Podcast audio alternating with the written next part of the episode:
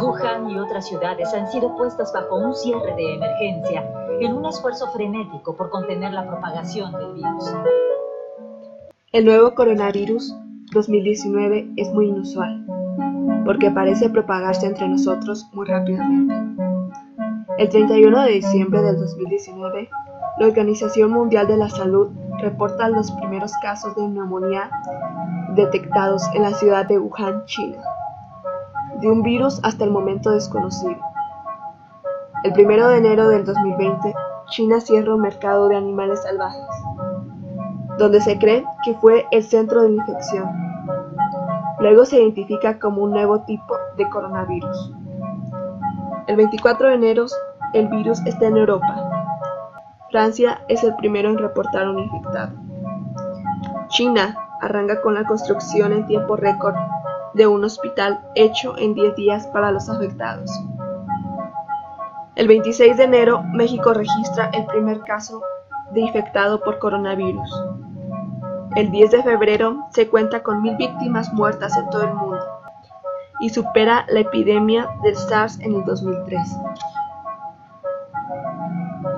Cuando la OMS, Organización Mundial de la Salud, declaró el brote como una emergencia global el 29 de enero, el virus se había propagado a toda China y a más de 25 países, Asia, Europa y Norteamérica. Es muy parecida a la propagación del SARS en el 2003, pero aunque esta tenía más tasa de mortalidad, la diferencia con el COVID-19 era que la propagación no era tan rápida.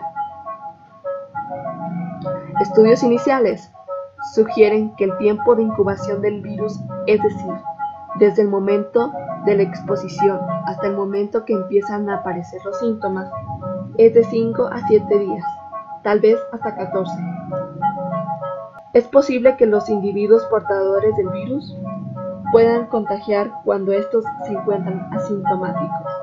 Esto quiere decir cuando no tienen señales de estar enfermos.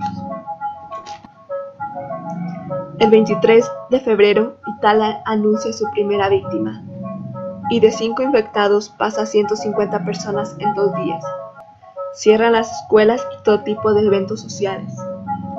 El 2 de marzo, el número de víctimas a nivel mundial supera los 3.000 muertes y más de 90.000 contagiados. Pero en Wuhan disminuyen los casos. Estos sucesos se celebran. El 3 de marzo la Organización Mundial de la Salud aumenta la mortalidad del virus del 2% al 3,4%.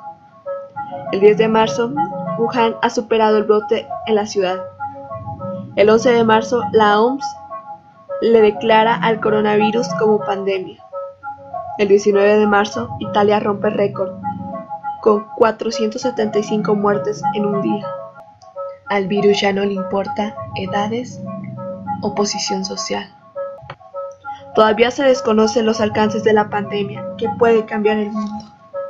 Cuídate y nos cuidas a todos.